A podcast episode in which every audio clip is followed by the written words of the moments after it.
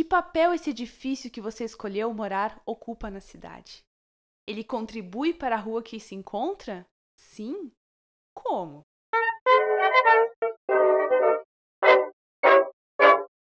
Olá, amigos, bem-vindo ao primeiro episódio do podcast Relíquia Urbana. Um podcast para a gente falar sobre patrimônio, arquitetura, ideias, valores e o que mais vier. Hoje eu queria conversar um pouquinho com você sobre a questão de consciência edificada. Mas, Fernanda, o que é isso? Quando nós pensamos em cidade, muitos de nós julgamos que nós não temos muita influência sobre o resultado, não é? Afinal, trata-se de um cenário macro e como nós, pessoas comuns, pessoas como eu e você, poderíamos ter o que opinar. E o pior, como a gente poderia modificar essa situação? Afinal, é apenas um terreno, uma casa ou um JKzinho de 29 metros quadrados, né? Como que isso, tão pequeno na cidade, pode ser relevante num contexto muito, mas muito maior? Bom, essa objeção a gente já consegue quebrar aqui de plano. Assim como uma sociedade que constitui-se da soma de indivíduos, onde cada um faz a sua parte na vida privada, formando um todo coletivo, com a cidade e os seus prédios não pode ser diferente. Ok, mas como se dá isso? Bom, vamos pensar na hora de escolher o seu imóvel. Normalmente, nós nos preocupamos com os aspectos comuns, que aprendemos como certo. E tá tudo bem.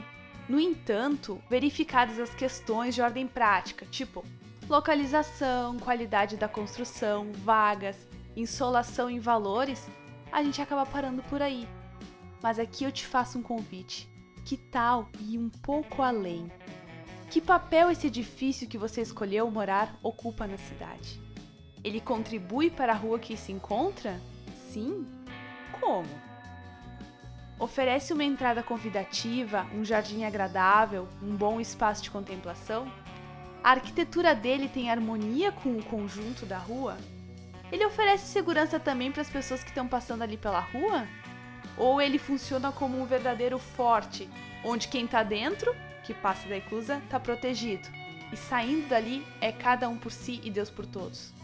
A maneira como ele está posicionado faz com que ele prive os prédios vizinhos da luz do sol? A existência dele faz desvalorizar o imóvel do meu vizinho com sombra, paredão? Ele espreme as casinhas do lado? Para existir, ele detonou uma edificação que deveria estar preservada como patrimônio arquitetônico? A maneira como o imóvel nasce Todo o processo diz muito sobre o seu caráter enquanto cidadão urbano. E aqui eu faço um convite. Sejamos criteriosos em que tipo de imóvel nós estamos confiando as nossas vivências, as nossas economias, a nossa segurança e os nossos sonhos. Em tempos em que nós falamos sobre consumo consciente na moda, na gastronomia, nos itens de consumo em geral, por que não no morar nossas ações, nossas escolhas podem incentivar que mais prédios cidadãos surjam e que seus efeitos se estendam muito além da nossa existência. Afinal, não é de um mundo melhor para os nossos filhos que estamos falando? E isso inclui também cada edificação que surge na cidade.